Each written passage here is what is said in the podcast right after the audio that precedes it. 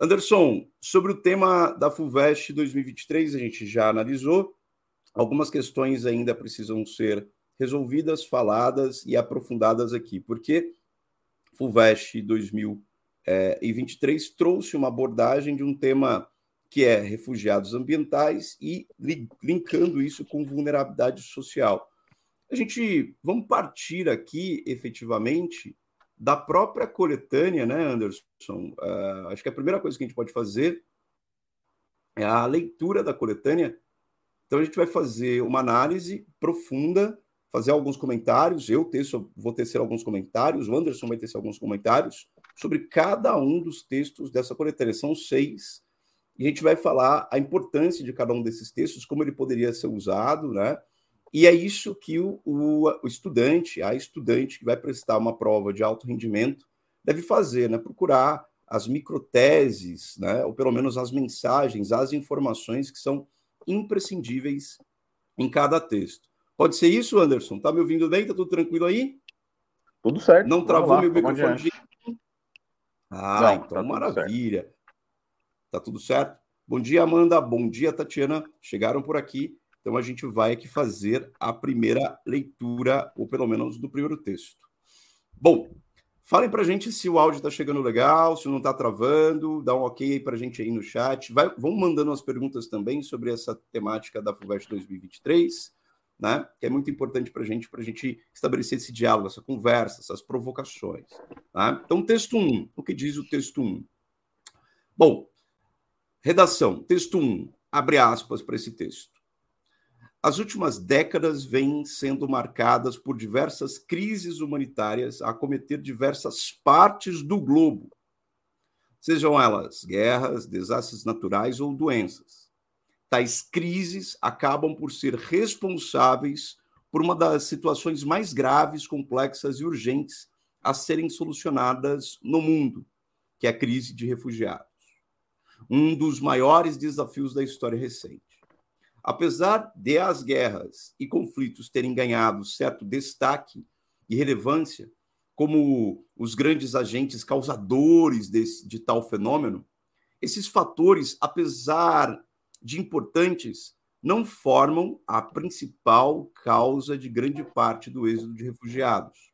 Ao contrário do senso comum, grande parte dos deslocamentos forçados e refúgios no mundo se dão por desastres naturais, como alagamentos, terremotos, vulcões ou ciclones, diretamente de uma das páginas da USP. Anderson, o que você achou desse primeiro texto? Aliás, antes, antes de fazer um comentário sobre o texto em si, só é, comentar com o pessoal que está acompanhando a gente sobre essa página específica da USP é, como fonte, que é a A1, como está ali, é, que é a Agência Universitária de Notícias. E eu conheço a A1 porque eu fui aluno de jornalismo da USP, e é um jornal feito por alunos de jornalismo do terceiro ou quarto ano, é um jornal laboratorial, e é uma fonte muito boa para saber o que está sendo debatido no meio acadêmico, porque justamente os alunos da, que fazem a agência universitária de notícias, eles cobrem as diferentes unidades da Universidade de São Paulo e a produção acadêmica. Então, quem acessar o site da agência universitária de notícias vai saber exatamente o que está sendo debatido no âmbito da medicina, no âmbito das, das ciências sociais, no âmbito da física. Então, é uma fonte de informação muito legal é, para quem estiver querendo acompanhar o, o que rola no debate acadêmico. Então fica de início essa dica para o pessoal.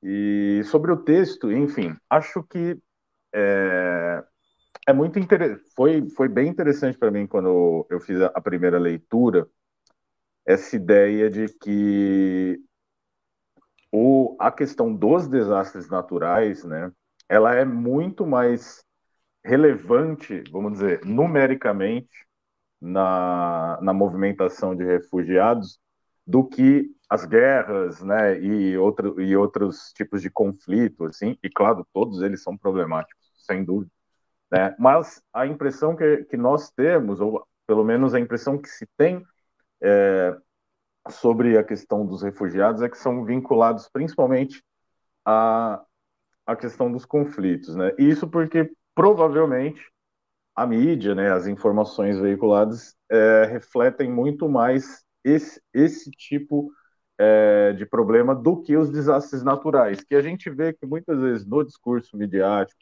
no discurso dos políticos, eles são minimizados, naturalizados, às vezes até transformar, ah, isso não, não faz parte da, da ação do homem, isso é lá, vontade divina ou qualquer coisa assim. E, enfim, a coletânea vai chamando a gente um pouco para repensar a questão dos desastres naturais, dos refugiados, de todo esse problema social, como algo que, enfim, tem a ver com, é, a, como eles colocam aqui, agentes causadores de tal, de tal fenômeno, de tais fenômenos, né? Quem são esses agentes causadores? É uma provocação inicial, é uma informação inicial, um ponto de partida, né, para discussão, mas já traz uma reflexão inicial. Então, ok, as mudanças climáticas, que às vezes se minimiza, né, às vezes se coloca em segundo plano, elas são, sim, as grandes responsáveis por, por é, causar todo esse movimento dos refugiados. Então, traz um, uma quebra de expectativa é, em primeiro momento esse texto aqui. Fabrício. É, esse texto é muito interessante. Tem três coisas eu gostaria de frisar nesse texto aqui. E você deve fazer a mesma coisa. Na hora de ler a prova, e aí na tensão, imagine você na tensão da prova, da FUVEST, olha para o tema e fala: meu Deus, o que, que eu faço aqui que, com refugiados ambientais e vulnerabilidade social? Não é? Então, leia o texto com todo cuidado e aí você vai grifando as partes que mais te chamarem atenção. O Anderson trouxe aí como informação inicial, é o primeiro texto. O que me chama atenção são três coisas, são três detalhes, tá? Primeiro detalhe, o Anderson acabou de frisar, que é o texto é um texto informativo, então ele informa.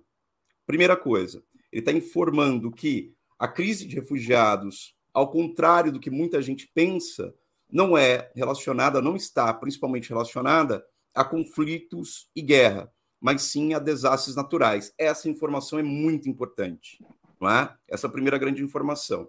Essa primeira informação que traz aquilo que o Anderson falou, quebra de expectativa.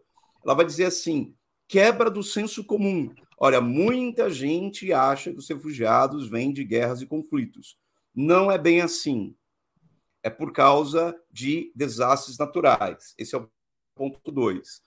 E o ponto 3, que é a tônica de toda a coletânea, que é uma tônica que fala, é um, uma coletânea inteira. Se você olhar a coletânea inteira, os seis textos, os seis textos são textos de alerta. É, além do primeiro texto informar, ele alerta. Ele alerta para a gente sobre várias coisas, e principalmente sobre uma urgência. E essa urgência que deve ser solucionada. Tem até um trecho ali, né? Ele diz assim, ó, a serem solucionadas, bem no, bem no meio ali, né? Coisas urgentes, conflitos e urgências a serem solucionadas. Esse detalhe de falar do devir, do futuro, é muito importante nessa coletânea. É muito importante, marquem isso a coletânea está falando de um futuro, mas não é um futuro muito distante, é um futuro bem presente. A gente vai falar sobre isso. Então, são três detalhes. É uma, um primeiro texto que informa, é um primeiro texto que quebra o senso comum e, e quebra essa expectativa sobre a crise de refugiados, trazendo a informação de que é, os refugiados, a crise vai aumentar ou é uma questão urgente na questão de desastres naturais, e efetivamente é um texto de alerta sobre o próximo, o devir muito próximo, e aí por diante. Na sequência, Anderson, quando a gente analisa aqui o próprio texto, a gente tem um texto 2 que é um gráfico, não é? é eu considero, assim, lendo a coletânea, esse texto 2 o mais importante da coletânea até então. Né? É, o primeiro informa só que ele não fala de vulnerabilidade. E aí todo mundo fica assim: meu Deus, o que, que tem a ver a questão da vulnerabilidade com é, os refugiados ambientais? E o infográfico ele traz algumas informações, lendo aqui, muito ligada à questão da vulnerabilidade. É, olha só o infográfico. Vou deixar ele um pouco amplo, né? A gente está na fonte, vamos lá na fonte, né? O Anderson acabou de chamar a atenção para a questão das fontes, é muito importante a gente ver. não é? Então, do Banco Mundial, é um infográfico feito no G1 em setembro de 2021. O Anderson indicou, né, como aluno que foi do, do jornalismo da ECA da USP e também aluno da Letras da USP, porque o Anderson tem duas graduações na USP, o nosso querido Anderson Tonangelo. O que acontece é que tem outra fonte importante também ligada à USP, às pesquisas, que é a revista FAPESP. Ela é fundamental para que vocês saibam, tenham boas fontes de informação, principalmente é, é, artigos de divulgação científica, né? Revista FAPESP. Nesse caso, aqui a fonte é o G1. Olha só o gráfico, o que ele traz. Muitas informações importantes e algumas informações não estão ditas aqui, não estão escritas mas você pode interpretá-las e ligá-las com a vulnerabilidade, vulnerabilidade social. Dá uma olhada nisso. Refugiados climáticos até 2050 por regiões. Ao todo, mundo é, poderá ter 216 milhões de imigrantes por causa do clima em menos de três décadas. A América Latina é o número um ali, a África do Norte, o número dois, a África subsaariana é o número três, a Europa Oriental e a Ásia Central, número 4. Vejam que aparece o número 4 duas vezes ali. Né? O número 5, Sul da Ásia. O número 6, o Leste Asiático e, e o Pacífico. Vemos aqui que os números da América Latina de refugiados climáticos até 2050, nas próximas três décadas, América Latina, 17 milhões, África do Norte, 19 milhões, África subsaariana, 86 milhões, Europa Oriental e Ásia Central, 5 milhões, Sul da Ásia, 40 milhões, Leste Asiático e Pacífico, 49 milhões, segundo este relatório e esse infográfico do Banco Mundial. Anderson Antonangelo, eu tenho, eu anotei três coisas aqui que daqui a pouco eu vou falar, mas o que, que você vê nesse gráfico em relação à vulnerabilidade social, meu caro?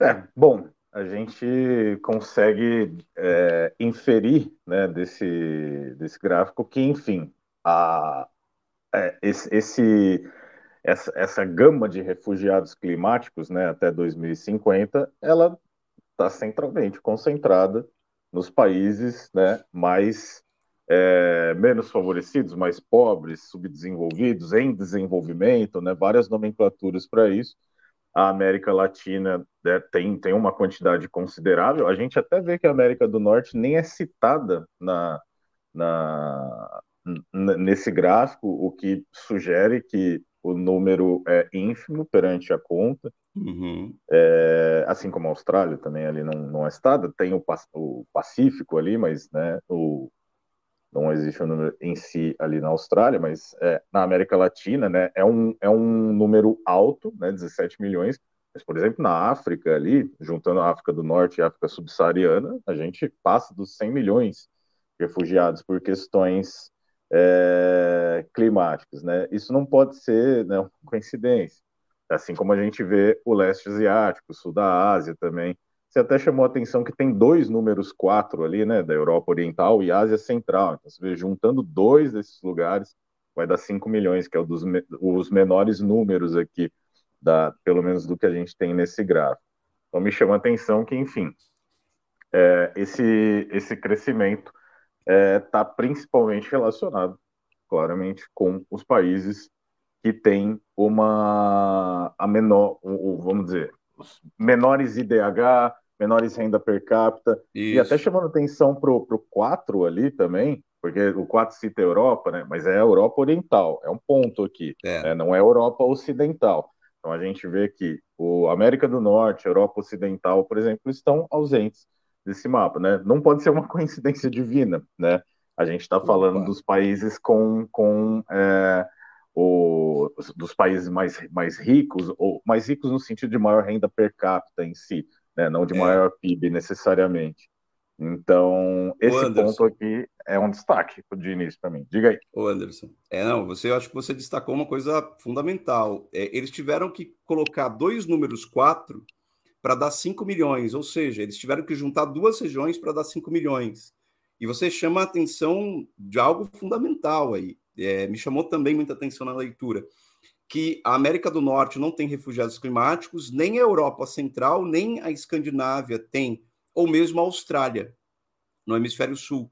Porém, se você pega dos 216 milhões de refugiados climáticos até 2050, se você tirar esses 5 bilhões ali da Europa, né, é, oriental e da Ásia, você vai ter 211 milhões. 211 milhões me chama a dupla atenção. Primeiro, que é um número.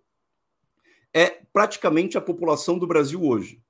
Exato. É como se em 2050, né? É como se em 2050 nós tivéssemos uma população brasileira à deriva de refugiados, precisando de, é, de em questão humanitária, precisando de cuidados, em, em extrema vulnerabilidade, fugindo da morte, fugindo da seca, fugindo da fome por causa de questões climáticas. Então é um Brasil, é uma população brasileira inteira à deriva.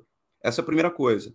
Os 211 milhões que eu estou tirando ali, tem 216 menos os 5 milhões, dá para ver, aí é o ponto central que você apontou, dá para ver que esses 211 milhões, mais de 95% do montante dos refugiados até 2050, dá uma olhada ali, mais de 95%, porque 211 milhões de 216, 95% são do sul global, Anderson.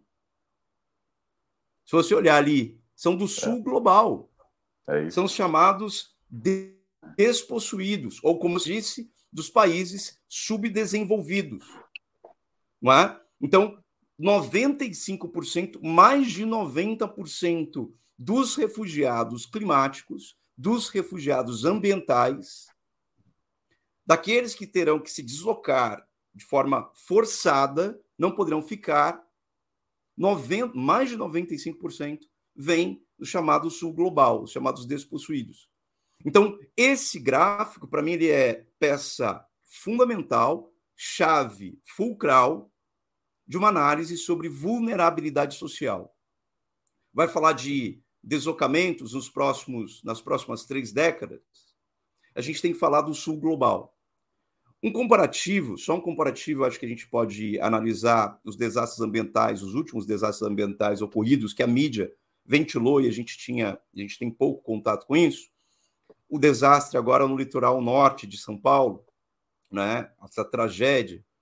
Vocês, quem conhece bastante o litoral na, norte de São Paulo, quem não conhece, basta pegar o mapa, e vocês vão conhecer bastante também, vocês vão ver que do Guarujá até Ubatuba, né, do Guarujá, é, ali a faixa que chama, ainda é a transição para o litoral sul, aí litoral norte, a gente pega Bertioga, a gente vai pegar Boracéia, Barra do Saí, Juqueí, né? A gente vai ali pegar é, Camburi, Camburizinho, Boiçucanga, Maresias, Toque Toque Pequeno, Paú, entre outras coisas, né? Até São Sebastião, Ilha Bela, Caraguá, Ubatuba, toda essa faixa, né? Que é, que é paradisíaca, vocês vão ver que os deslizamentos de terra e as mortes ocorreram em lugares de vulnerabilidade social. Né? Aquele chamado sertão, do lado de cá, do lado direito, né?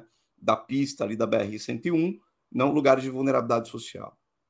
Outro detalhe importante é que também, quando acontece terremotos no mundo, é, terremoto na Turquia e na Síria, vocês vão ver que, é, que, os que mais sofreram são aqueles que estavam em vulnerabilidade social. Vou fazer um comparativo rápido, tá? No gráfico aqui, no mapa, é, para mim, acho que é imprescindível fazer esse comparativo. Tem o Japão e o Haiti. Eu vou dar um exemplo de terremoto. No Japão, se vocês pesquisarem, vocês vão ver que no Japão nós tivemos um terremoto em 2011, né? Um terremoto, um terremoto. Então, não tem ação antrópica. O homem é, é incapaz de promover terremoto. A gente sabe que terremoto é o movimento das placas tectônicas e o homem não tem, não tem ação antrópica sobre terremotos, tá? Então, a gente vai falar de desastres naturais. Em 2011, nós tivemos aquele famoso e, é, terremoto em Fukushima, no Japão, 2011. A escala, a magnitude desse terremoto atingiu 9 pontos na escala de magnitude, de 0 a 10, uma magnitude absurda. No Japão, em 2011, Fukushima, né, a usina de Fukushima, é, morreram no Japão 15 mil pessoas. É muita gente. Muita gente. Só que um ano antes, no Haiti, ali no Caribe, né? A gente está partindo do Pacífico, do Japão, para o Caribe. Né? No Haiti, nós tivemos um terremoto de, de magnitude 7 em 2010, ou seja, dois pontos a menos que do Japão. No Haiti, eu estou escrevendo aqui, e morreram no Haiti 316 mil pessoas. Lembrando que o Japão tem tecnologia contra maremotos, tem alertas, tem, né? Além disso, os prédios no Japão e a construção japonesa já prevê esses abalos, diferentemente do Haiti.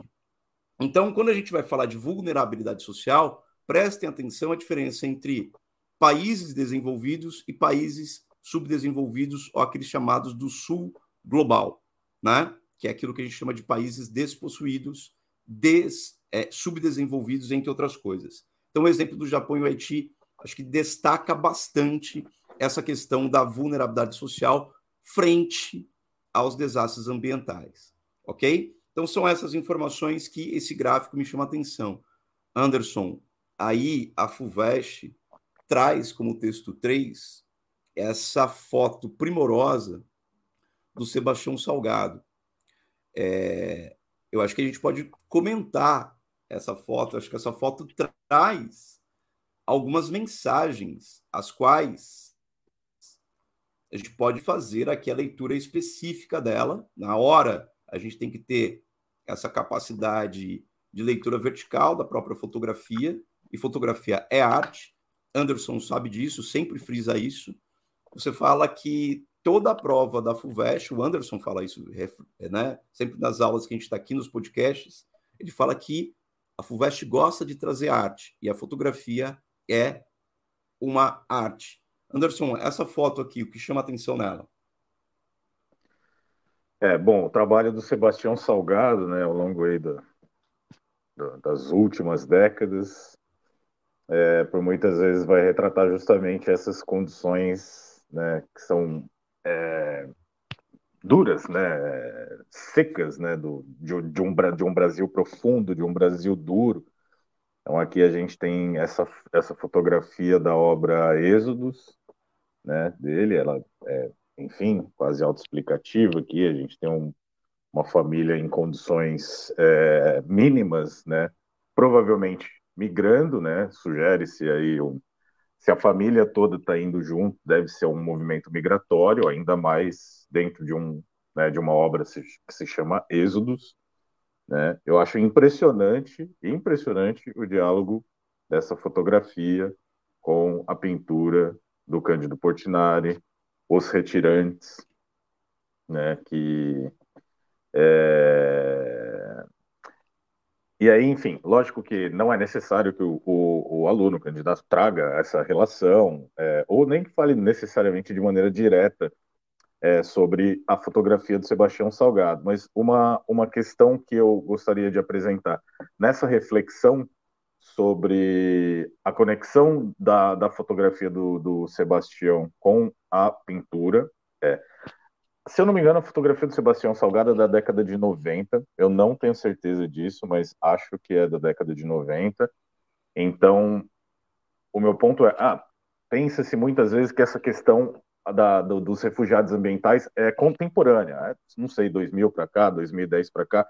A gente já tem, por exemplo, o Êxodos, que é, é de antes de 2000, e essa relação que eu, que eu comentei com o quadro Os Retirantes, né, do Portinari, é bastante, bastante direto, talvez até seja é, um diálogo intencional, e o quadro do, do, do Portinari é de 44, né? Então a gente é. vê que esse é um problema que não é um, ah, é uma excrescência da contemporaneidade, do, né, do, do, do, do mundo, do mundo pós-moderno, que isso é um problema histórico.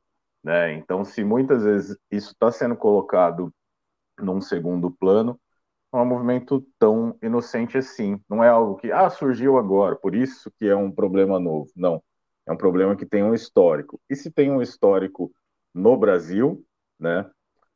uhum. é de se uhum. esperar que tenha um histórico em todo o sul global, como você estava falando no, no texto 2. E daí a gente vai ter um movimento que é um movimento que vem historicamente, talvez de maneira centenária, né, acontecendo, é. que é justamente esse, esse, né, é, esses lugares que são lugares que, né, e aí falando da vulnerabilidade social, que por conta é, de questões financeiras e múltiplas outras questões, vinculadas muitas vezes à questão colonial também, é, continuam sofrendo né, o, as, as consequências, as derivações de processos históricos. Então, é, seria, aí vendo essa fotografia do, do Sebastião Salgado, a sugestão que eu vejo da coletânea é pareceria leviano nós dizermos que ah, são acidentes pontuais. Não, existem processos históricos que se vinculam a, a essas questões. O Anderson, essa sua fala me provoca, acho que provoca também os alunos a questionar uma coisa. É, é algo histórico, sim. E essa fotografia, Sebastião Salgado, para quem não conhece, deveria conhecer, é, sugestões. Tem um documentário do, sobre o Sebastião Salgado, e feito pelo filho dele, é, o Juliano Salgado, é, se vocês puderem, tem na Netflix, tem no YouTube, chama O Sal da Terra, para conhecerem melhor o trabalho desse grande fotógrafo. Ele é considerado o maior fotógrafo da transição entre o século XX e o século XXI. Ele dialoga muito com um fotógrafo francês chamado Henri Cartier-Bresson, que é considerado o olho do século XX, o olhar fotográfico do século XX. Então, ele trabalhou na mesma agência do Cartier-Bresson. O Sebastião Salgado é brasileiro, é mineiro, é considerado um dos maiores, ou o maior, na contemporaneidade da fotografia. Uh, ele viajou o mundo todo, não só o Brasil profundo, mas o mundo, né? E aqui essa obra Êxodos é uma exposição. Ele tem várias exposições, como a Amazônia que tem agora Tá no, agora, nesse momento, ela está no Rio de Janeiro, no Museu do Amanhã, mas ela passou pelo Sesc Pompeia, em São Paulo, no ano passado. Agora, em 2023, quem for ao Rio de Janeiro, quem estiver no Rio de Janeiro, vá até o Museu do Amanhã para ver essa exposição Amazônia do Sebastião Salgado. Vale muito a pena. Essa exposição Êxodos tem o seguinte, Anderson, eu acho que essa foto, na minha leitura, ela guarda um detalhe importantíssimo. Não só o passado, mas o presente e o futuro. Então ela guarda uma atemporalidade. Por que, que eu estou dizendo isso? Ela não é só uma foto que traduz a migração dos retirantes nordestinos ou as, a, a questão dos migrantes, mas ao lado desse gráfico que diz que até 2050 os refugiados vão aumentar, nós, hoje no mundo, estamos com uma ordem de 80 a 90 milhões de refugiados no globo. É o maior índice da história. 80, gravem esse número: 80 a 90 milhões de refugiados no globo. A grande maioria dos refugiados não são por guerras nem conflitos. A gente tem cerca de 6 milhões de refugiados pela guerra da Ucrânia, quase 7, 10 milhões de refugiados pela guerra na Síria, entre outros detalhes, e efetivamente você tem e aí a grande quantidade desses 80 milhões você pode colocar na conta dos refugiados climáticos ou refugiados ambientais. Essa fotografia, ela poderia, claro, fotografia foi inventada no século XIX, mas olho para essa fotografia, eu vejo a história da humanidade nela, a história inteira da humanidade nela. Quando a gente pega o mapa, e aqui a gente vai estudar um pouco mais de arqueologia, a gente vai ver que naquele mapa ali do lado, a gente vai notar que a, o Homo sapiens, né, os registros do Homo sapiens, sapiens, sapiens, ele tem ali nos estudos arqueológicos, o nascedouro dele é justamente no centro da África, ali no, no ponto 3. Só que para ele chegar até a América, tanto é que o continente americano ele é o último a ser habitado pelo Homo sapiens. E a última parte do globo a ser habitada pelo Homo sapiens sapiens é a América do Sul. Tanto é que é, o crânio arqueológico mais antigo que nós temos na América do Sul é um crânio brasileiro, que é o da Luzia, que foi encontrado um, perto de Belo Horizonte. Então, a Luzia tem 30 mil anos. Já é, encontros arqueológicos, né, é, artefatos arqueológicos do Homo sapiens datam de 100 a 200 mil anos no centro da África. Mas como que ele partiu da África para chegar na América? Foi migrando.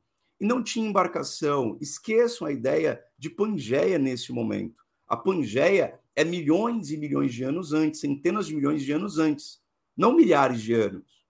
Esqueçam a ideia também de dinossauros convivendo com seres humanos. Os dinossauros morreram há milhões, 200 milhões de anos. Seres humanos, Homo sapiens sapiens, é de 200, 300 a 200 mil anos. Só que como ele faz para chegar da África Central, subsaariana, até a América? Só migrando, gente, só subindo. E aí a pergunta que se pode fazer é: qual a razão que levou esses, esses nossos ancestrais a migrarem tantos e tantos quilômetros? Se não for, de alguma forma ou de outra, não só por uma cultura nômade, mas também em busca de refúgio. Talvez eles estivessem, talvez, provavelmente, estivessem fugindo de algum desastre ambiental. Então, essa foto, para mim, ela é muito atemporal, porque ela traduz toda a história da humanidade, porque nós somos seres que, migra que, que migramos no passado. Nesse exato momento, enquanto a gente está conversando, tem pessoas migrando e procurando refúgio no presente. E segundo o gráfico anterior, logo ao nosso lado, ele está dizendo que esses números vão aumentar num futuro bem presente, nas próximas três décadas.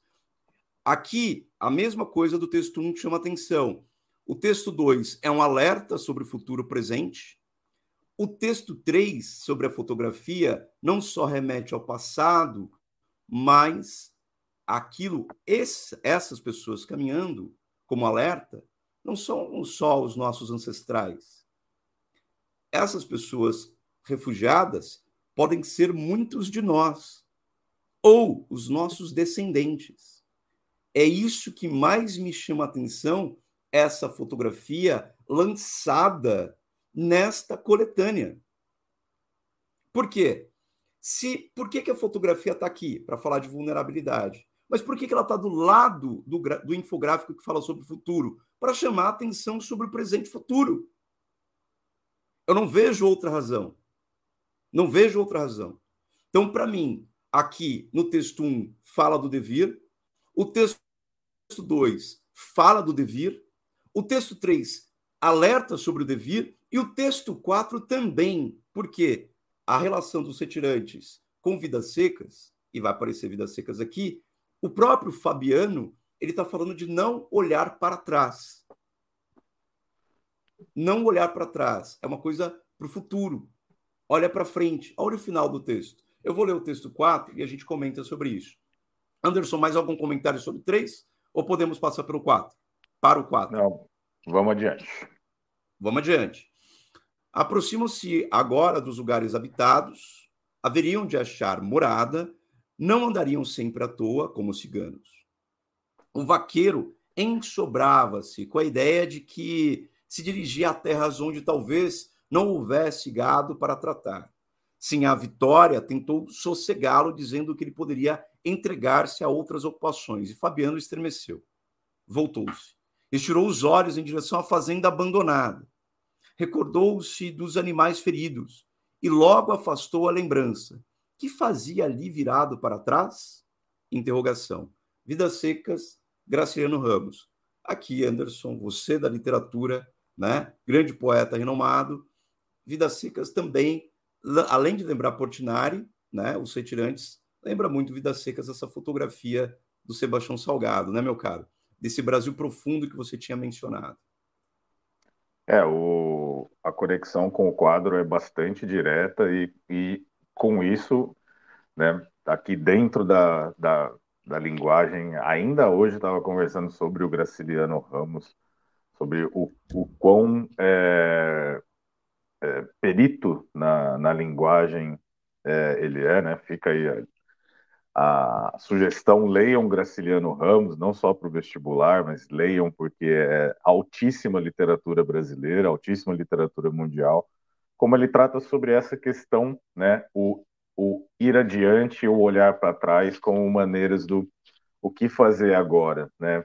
Se aqui está devastado, por que, que eu estou olhando para trás? Há o medo de, de ir adiante, há um, uma, um incômodo, né, de que ele pudesse se, se, enfim, se entregar a outras ocupações e é, olha para trás, mas logo afasta a lembrança, fala, em terra devastada, o que, que se pode fazer, né? E segue-se adiante, ainda com, as, que, com a incerteza que seja, né? Ainda com todas as inseguranças e conforme você falou anteriormente, Fabrício, acho de maneira muito, é, muito clara e muito efetiva, né? Eu concordo integralmente. A gente vê no gráfico do texto 2 o, quanto o número de refugiados vai aumentar né, no mundo, e é isso, talvez é, os fabianos, né, assim as vitórias, amanhã sejamos nós, nossos filhos, nossos netos, e por aí adiante. Né? A tendência que se mostra, esse, esse gráfico é sobre 2050. E se a gente projetar 2080, por exemplo, será que esse número vai diminuir ou ele só vai aumentar?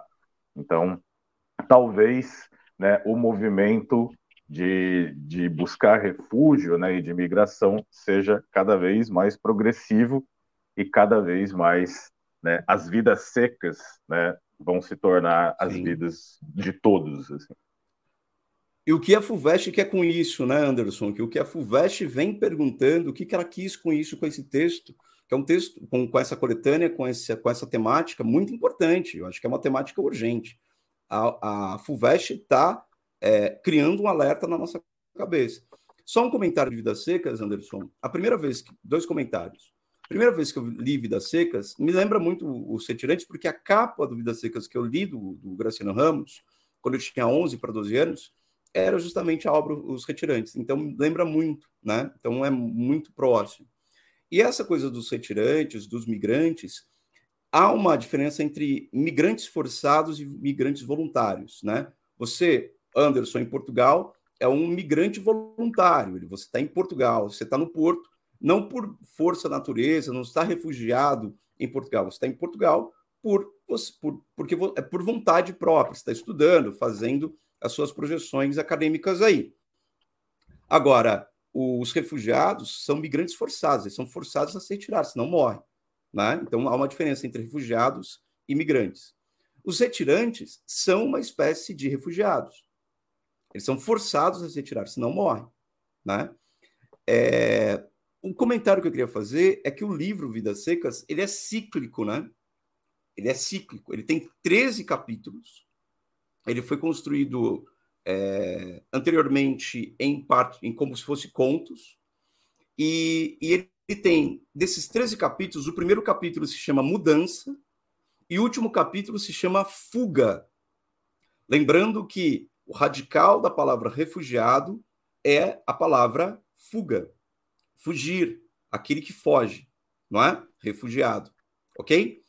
Então, você tem no Vidas Secas o primeiro capítulo que é mudança e o último capítulo que é fuga, e você não consegue ver a diferença entre a fuga e a mudança, não é? Entre o primeiro e o último, porque eles são cíclicos, eles são, né? Eles ficam é, é uma, há uma circularidade no próprio livro Vidas Secas falando dessa atemporalidade desse problema que é um problema histórico, né? Então, uma bela sacada da própria FUVEST em trazer vidas secas aqui.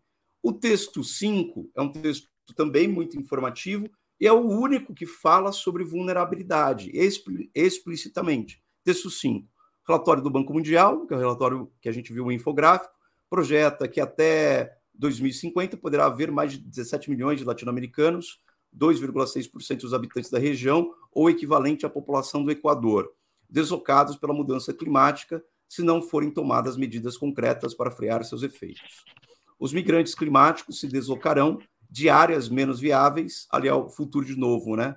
Os migrantes climáticos se deslocarão, futuro, olha só, de áreas menos viáveis, com pouco acesso à água e produtividade de cultivos, ou seja, fome, né? Aqui, insegurança alimentar, e de áreas afetadas pela elevação do nível do mar e pelas marés de tempestade. Essa daqui são os refugiados climáticos. Tem, tem uma diferença entre refugiados ambientais para refugiados climáticos, né? Os refugiados ambientais é um pouco mais amplo, pega a questão dos terremotos, que são que não, de, não dependem da ação antrópica, mas os refugiados climáticos são, é, digamos, reféns, né, vítimas da ação antrópica. Isso a gente pode afirmar é, com estudos mais aprofundados aqui. Então, o nível do mar e, das, e pelas marés de tempestades, diz o documento do Banco Mundial. As áreas que sofrerão um golpe mais duro, acrescenta, são as mais pobres e vulneráveis. É o país. Anderson, é o texto, é o único texto que explicitamente fala de vulnerabilidade. Os outros, implicitamente. Você tem que né, o quadro do Sebastião Salgado, Vidas Secas, o gráfico do, do G1, todos implicitamente falam de vulnerabilidade. Mas esse daqui, explicitamente, as áreas que sofrerão o golpe mais duro, dá para fazer o complemento com a leitura que a gente fez do gráfico do Sul Global, são as mais pobres e vulneráveis. Acho que esse daqui é um texto informativo importante nesse processo, né, do que a FUVEST quer da gente como escrita, né? O que, que você acha? É, esse é, acho que é um texto importante até para né, aqui a FUVEST quase como dando um, um, vamos dizer, um empurrãozinho no candidato, falando, olha, não esquece de falar sobre a questão da vulnerabilidade, porque a gente tem a questão dos refugiados e a vulnerabilidade, como você bem disse, está implícita né, nos outros textos, sem dúvida, ali no, no, no gráfico, né, que é o texto número 2, se relaciona de maneira muito direta com, essa, com esse texto 5, né? A gente tem até, enfim, dados que estão ali e que são recortados para estar aqui também, falando um pouco mais sobre as, as consequências e como isso vai se dar de fato. E é muito importante a maneira como ele termina. As áreas que sofrerão o golpe mais duro são as mais pobres e vulneráveis. É uma informação absolutamente relevante, está ali permeando os outros textos mas aqui está claro, como se a FUVEST estivesse falando. Não esquece de considerar a questão da vulnerabilidade. Né? Isso é relevante para o texto, para a coletânea e para a redação a ser desenvolvida. É, se você esquecer da parte da vulnerabilidade para falar de refugiados ambientais, a nota vai pela metade. Então, cuidado com isso. Não esquece de fazer essa menção logo na introdução, na contextualização do texto, que é o lugar que é a introdução, né? Que é dicas de estrutura. O primeiro parágrafo é o primeiro que você tem que. O que é obrigatório ter no primeiro parágrafo? A contextualização do tema. Então, refugiados ambientais e vulnerabilidade social tem que estar logo no primeiro parágrafo para que você desenvolva, né? E aí por diante. E aí, o último texto é acachapante. Eu acho que o último texto, só o último texto já daria margem para a gente escrever muita coisa.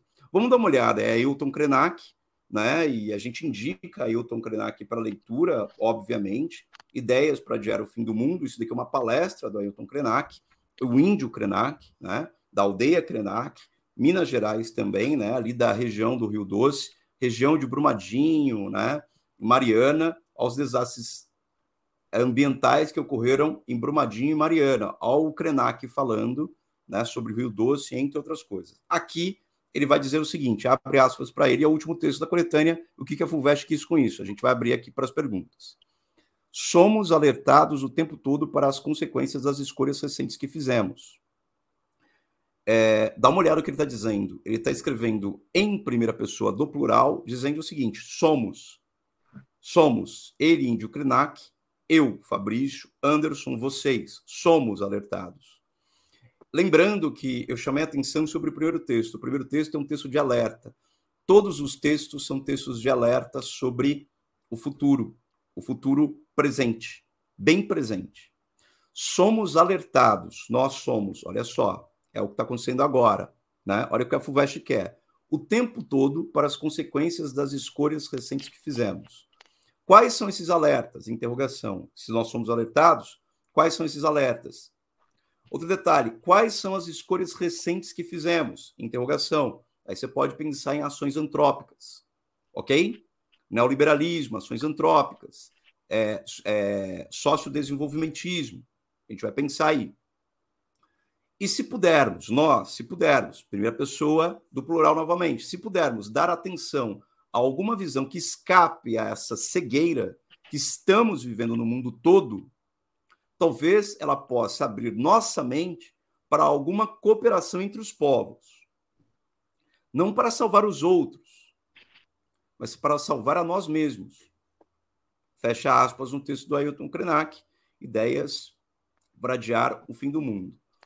Eu estou assim, tipo, assim, tipo impactado toda vez que eu leio com, essa, com esse discurso dele, porque quando ele coloca não para salvar o outro, é para salvar a gente mesmo. Como o Anderson falou, o gráfico diz 2050. Gente, vocês têm ideia do que é 2050? Vocês têm ideia do que é 2050? Só para vocês terem uma ideia, que somos nós mesmos, só para vocês terem uma ideia. A maioria dos nossos alunos, eles têm 20 anos, 21, mas tem alunos que têm 16, 17 anos. Daqui 2050, a gente está em 2023. 2023 para 2050 são 27 anos, menos de 27 anos, né? Porque a gente está indo para março de 2023 já. São 27 anos até 2050. Se eu falar para vocês, sabe, quando, há 27 anos, eu com a minha idade, com essa barba branca, sabe, há 27 anos, sabe onde eu estava? Eu estava prestando vestibular. Eu tinha também 18 anos. Ou seja, né? e aqui a gente está discutindo, eu faço parte da mesma geração que muitos, né, dos professores, dos pais, das mães, né, dos tios, né, dos parentes, mas eu faço parte, eu não estou aqui. Daqui 27 anos, eu vou ter, já vou estar tá na minha terceira idade, não é? Porém, eu pretendo estar tá vivo e não, né, e bem cuidado, entre outras coisas, né? Só que daqui 27 anos ainda é a minha vida e a vida de muitos dos meus e dos meus amigos e muitos dos seus. Daqui 27 anos, provavelmente você vai ter minha idade. Você que está assistindo a gente. Ou seja, é algo que vai acontecer na tua vida. Os 216 milhões de refugiados ambientais é algo que vai acontecer não no futuro muito distante, mas três décadas passam correndo. É? é isso que chama atenção no texto do Krenak. Não para salvar os outros, mas para salvar nós mesmos. E a FUVEST vem com isso. Considerando as ideias apresentadas nos textos e também outras informações que julgar pertinentes, redige uma dissertação em prosa na qual você exponha seu ponto de vista sobre o tema. Abre aspas. Refugiados ambientais e vulnerabilidade social. Fecha aspas. A dissertação deve ser redigida de acordo com a norma padrão da língua portuguesa. Escreva no mínimo 20 linhas com letra legível e não ultrapasse o espaço de 30 linhas da folha de redação. Dê título à sua redação. Aí você tem potencial de tirar a nota máxima, assim como muitos dos nossos alunos. Nós já fizemos podcasts com, com, com os alunos tirar nota máxima, e um deles mais conhecido é o Rafa Lara, que ficou em primeiro lugar né, na Medicina Pinheiros, e a redação dele tá, está no nosso site do Redação de Biologia. Enquanto o Anderson tece os comentários sobre essa, essa última parte da coletânea, eu vou abrir aqui o texto do Rafa Lara, só para a gente espelhar na tela, só para vocês verem o site, como que está lá. Ok, Anderson? Comentários sobre esse texto do Ailton Krenak, meu caro. É, bom, o texto é fundamental, é uma pedrada, como você falou, e é uma pedrada porque ele é, ele é, é a realidade, né? Como falou, ó, 2050. 2050 não vai demorar tanto assim, e nós estaremos lá. Nós talvez façamos parte desse contingente, talvez muitos né, que nós conheçamos fa façam parte desse, desse contingente.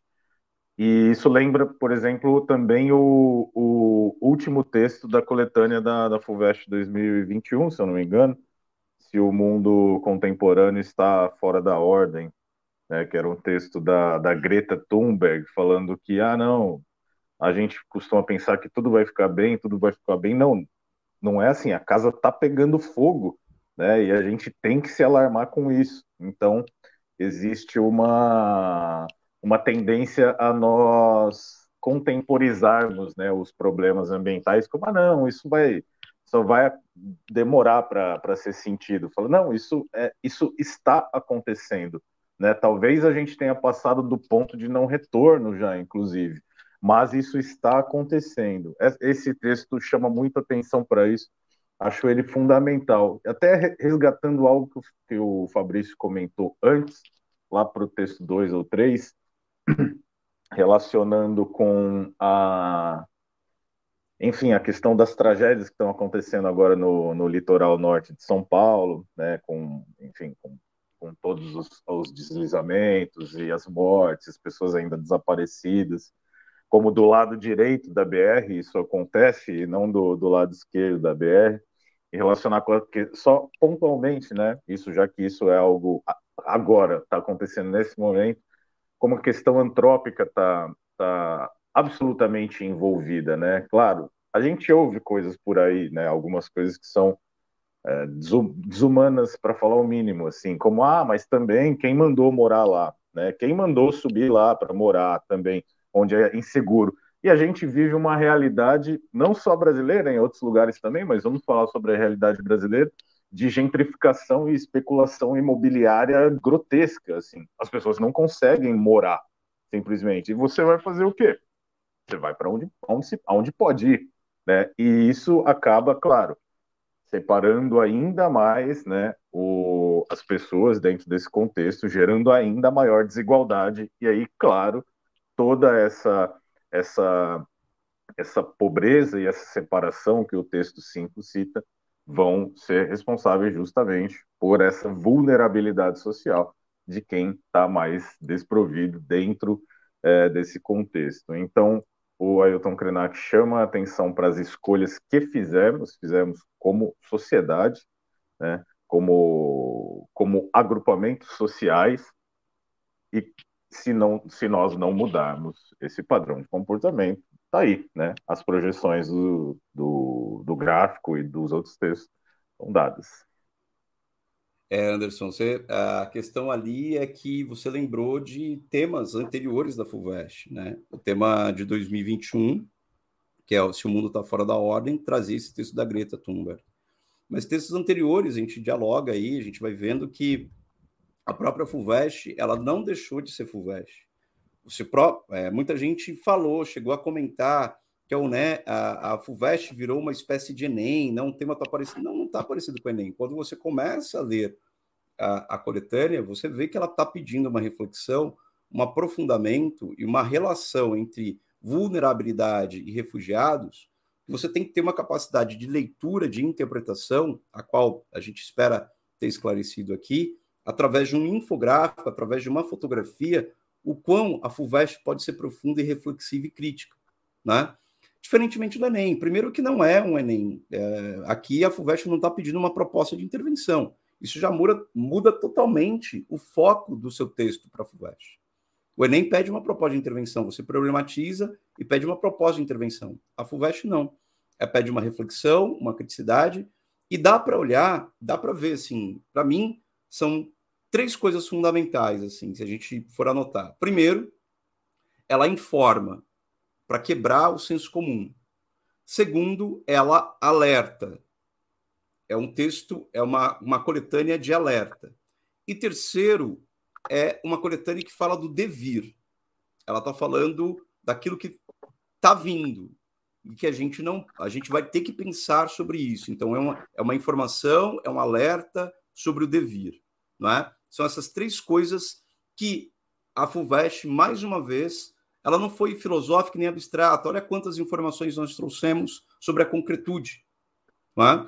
Quando você vai responder se o mundo está fora da ordem ou não, você tem que trazer exemplos da concretude. Né? Se ela joga para o abstrato, a grande sacada da FUVEST é você trazer para o concreto. E nesse caso, como ela dá já a questão do conceito refugiados ambientais e vulnerabilidade, são dois ali, você tem que trazer exemplos concretos, históricos ou contemporâneos sobre essa vulnerabilidade, sobre os refugiados. Então, são dicas fundamentais para essa primeira conversa de que vai escrever FUVEST, leia a coletânea com toda a criticidade. E é por isso que a gente faz a aula, que no YouTube deixa ela exposta. Olha, a leitura da coletânea é essa, são os caminhos possíveis. Então, dá uma olhada.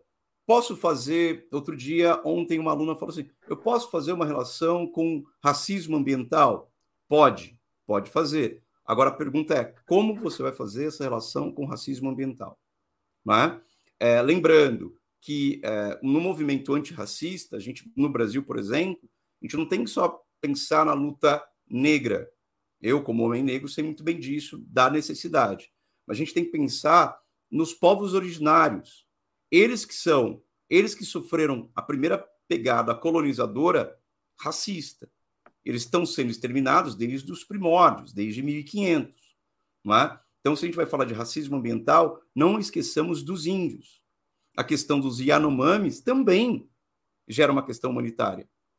Também gera uma questão de ação antrópica perversa. É? Então, os Yanomamis que vieram à tona agora, em janeiro, a gente não pode esquecer que o último governo obliterou, ocultou, silenciou qualquer informação, qualquer acesso à informação a esse genocídio perverso contra os Yanomamis. Não é? A FUVEST, mais uma vez, Anderson, mais uma vez, continuou sendo FUVEST, mais uma vez, ela antecipa e abre, parece que ela, ela lança luz para problemas que estão do nosso lado, como sociedade a gente não vê. Isso aconteceu em 2020, você vai lembrar muito bem 2020. Quando ela pergunta sobre o papel da ciência no mundo contemporâneo, a gente não estava nem na pandemia ainda. A prova foi em janeiro de 2020, a pandemia estoura em março de 2020. Né? Como se ela tivesse uma bola de cristal falando dos problemas. Não, ela está bem informada.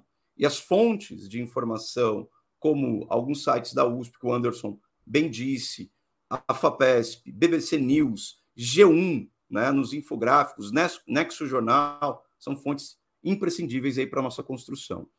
Anderson Antonangelo, meu querido, Aqui vai para a gravação de quase uma hora da nossa live, nosso podcast. Ficamos por aqui, né, meu caro? Algum comentário? Eu só preciso espelhar aqui, está no site, né, na imagem. Quem está assistindo pelo YouTube está vendo a imagem aqui do site da Redação de Elogia. E aqui tem redações nota máxima. Tem redação nota máxima na Unesp 2023, que é a lógica do condomínio e espaço público está em declínio, né? Que feita pelo Arthur, que a gente vai gravar um podcast logo, logo mais, né? Amanhã eu gravo um podcast com o Arthur e tem a redação nota máxima do Rafa Lara, aluno lá de BH, está vindo aqui fazer é, Pinheiros, ficou em primeiro lugar na Pinheiros, e o, o, nosso querido Arthur, que passou na Unesp, passou em primeiro na Unesp na medicina, passou em quarto na medicina Unicamp, passou em décimo terceiro na medicina Pinheiros, vai fazer um comentário e vai conversar com a gente amanhã. Aqui a redação nota máxima que a gente vai espelhar. É só clicar aqui, acesso gratuito. O site está gratuito e aberto para vocês. Todo o nosso conteúdo no site é, é isso, é gratuito. Está lá. Aqui a gente está abrindo essa imagem e você vai ver que a redação nota máxima. Tá dando uma travadinha aí, Fabrício, enquanto abre, mas não tem problema. Michel, agradeço aí o comentário, né? é, falar para o pessoal que está acompanhando a gente, né, ficar atento na, na, nas nossas redes.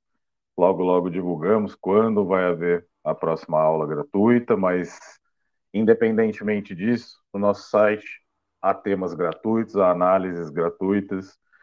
E sigam o nosso podcast também, Redação e Ideologia, né? O, a, a gente produz bastante conteúdo ali, faz análise de texto. Então, quem quiser acompanhar nosso podcast, é sempre um prazer. No nosso site, redaçãoideologia.com.br, há análises, textos nota máxima e, e afins, né? Aparentemente, o meu colega Fabrício aqui caiu, é, então acho que é, Vou terminar aqui a transmissão. E quem tiver alguma dúvida é, sobre esse texto, ou desculpa, sobre esse vídeo, né? Quem for assistir o vídeo depois, é, Pode deixar as dúvidas aqui na, no próprio chat, a gente acessa com alguma regularidade e depois nós, nós podemos responder com o maior prazer. Fabrício, eu já estava aqui no, no, nos finalmente despedindo da galera, falando sobre o podcast, falando para quem quiser deixar dúvidas aqui no chat, a gente pode checar e responder depois também sobre os temas e análises no site. E passo a bola aí para você novamente. Obrigado, Anderson, por segurar aí. Aqui a conexão caiu justamente nos finalmente aqui. Obrigado por segurar. Gente, agradeço todo mundo, Amanda, Tatiana, Giovana, Dini, Michel, né? A gente agradece demais. Mandem os comentários, a aula vai ficar gravada aqui no, no próprio YouTube, e aí vocês podem acessar, né? E aí também vai para o podcast, tá? Qualquer plataforma de podcast vocês podem ouvir e a gente lança lá para o Spotify, mas qualquer plataforma vocês podem ouvir. Leiam sempre com criticidade as coletâneas, treinem para a FUVEST, acho que essa primeira conversa, é, não adianta você chegar na hora, imagine você, vai chegar na hora, vai fazer a prova, e aí tem um tema como esse. Então, você fica surpresa, você fica impactado. Então, tem que ter um arcabouço teórico, um arcabouço de leitura para se preparar por essa prova. Então, essas dicas são dicas primeiras para que você possa fazer uma prova com qualidade, tirar nota máxima ou próxima nota máxima na FUVEST de 2024. Tá bom? A gente fica por aqui, a gente agradece. Até a próxima. A gente fala as datas que a gente vai fazer as aulas aqui no YouTube, tá bom? Até lá, gente. Obrigado, Anderson. Valeu, Fabrício. Semana um abraço, aí. Tchau, tchau, meu caro.